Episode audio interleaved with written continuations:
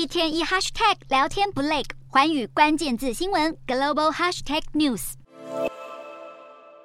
半透明的球体，小羊的胚胎在里头沉睡，球体内填充着液体，更安装了管线，输送胚胎所需的营养。这是西班牙巴塞隆纳的医学团队正在实验的人工子宫研究计划。这项人工子宫研究计划希望打造出可让胎儿的脑部、肺部等器官继续发育的体外人工环境。若计划成功，将有望降低怀孕未满六个月的早产儿死亡和残疾的几率。根据世界卫生组织最新数据，二零一九年有高达九十万。万名胎儿因早产死亡。目前团队已经展开动物临床实验，成功让羊胚胎在人工子宫内存活十二天。未来将展开猪胚胎的实验，才可能进一步发展人体研究。另外，在费城进行相关计划的医学团队也成功让动物胎儿存活二十八天。不过，实际应用在人体之前，人工子宫计划还需经过严格测试，避免安全性和副作用疑虑。